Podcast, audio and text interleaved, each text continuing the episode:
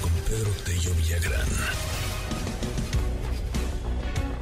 Vamos a ver cómo terminan los numeritos de diciembre y al final los numeritos del año, pero llama la atención porque en noviembre uno pensaría que las cadenas comerciales, las grandes cadenas comerciales, pues les habría ido más o menos bien entre el buen fin y varias cosas, pues, pues a lo mejor hubo ahí un impulso, pero no, en noviembre las ventas de grandes cadenas comerciales registraron el menor avance en el año. ¿Y eso por qué, querido Pedro? Porque además hasta como que se siente más, pues más impulso económico, ¿no? O sea, como que hay ahí una, una cuestión ahí de, de, una especie de, de, crecimiento, de rebote, qué sé yo. Eh, llama, llama la atención el dato. Buenos días, ¿cómo estás?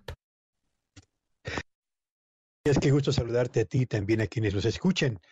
Pues mira, yo creo que las señales que proceden de la actividad comercial de nuestro país en el territorio nacional generan razones inquietantes a propósito de la condición con la que la economía, pero particularmente el mercado interno, cierra este 2022 e inicia la transición a lo que será sin duda alguna un difícil, muy difícil 2023. ¿Por qué señalo que estamos frente a señales inquietantes? Hay dos razones. La primera, lo comentamos la semana pasada, Luis, porque el resultado de ventas correspondiente al buen fin del 2022 se quedó 31% debajo de la meta de ventas que se habían planteado. Pensaban generar el desplazamiento de productos por 195 mil millones de pesos en números cerrados y el resultado final fue de 134 mil millones de pesos, 61 mil millones de pesos menos de lo que originalmente habían estimado. Y por otro lado, la ANTAD, la, Asociación Nacional de Tiendas de Autoservicio y Departamentales, que agrupa a 47 mil establecimientos y donde se realiza la venta al consumidor final del 42% del total de compras que realizan los consumidores en el territorio nacional, reportó que en el mes de noviembre sus ventas nominales aumentaron 6.1% en comparación con el monto de las ventas realizadas en noviembre del año anterior.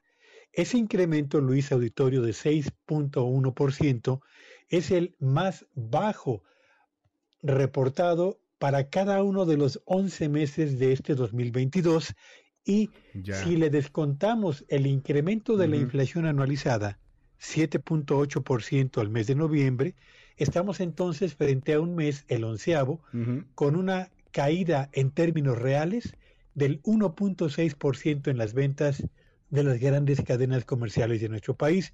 Alguien diría, sí, seguramente el comercio formal no la está pasando muy bien, pero en el comercio informal las cosas están caminando favorablemente. Yo le diría, sí, solo que hay un problema muy serio y es que el comercio informal no paga impuestos que sí paga el comercio formal y que terminan por beneficiarnos a todos. Así que en materia de actividad comercial, Luis, las cifras no son muy buenas ni para el buen fin y tampoco para las grandes cadenas comerciales. Es interesante porque es que así son los datos y así y así llega a ser el tema de la de la economía también para para de pronto puede ser ahí medio abstruso, medio complicado.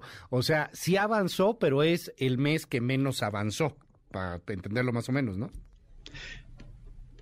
En efecto, y, todo el mundo estaba esperando que en noviembre el crecimiento en las ventas de la ANTAD, claro, fuera tan espectacular como lo fue toda la campaña de promoción del Buen Fin, y realmente se quedaron muy lejos. Y eso, Luis, si lo sumamos al debilitamiento que se espera de las ventas al exterior del sector exportador durante 2023, debido al debilitamiento que también se anticipa de la economía de Estados Unidos, bueno, pues nos eh, integra un panorama en el que dos de nuestros cuatro motores, el motor exportador por una parte y el de las ventas internas por el otro, se van a debilitar en un año 2023 en el que la economía mexicana no la va a pasar muy bien. Te mando un abrazote, querido Pedro, y te seguimos en tus redes. ¿Cuáles son?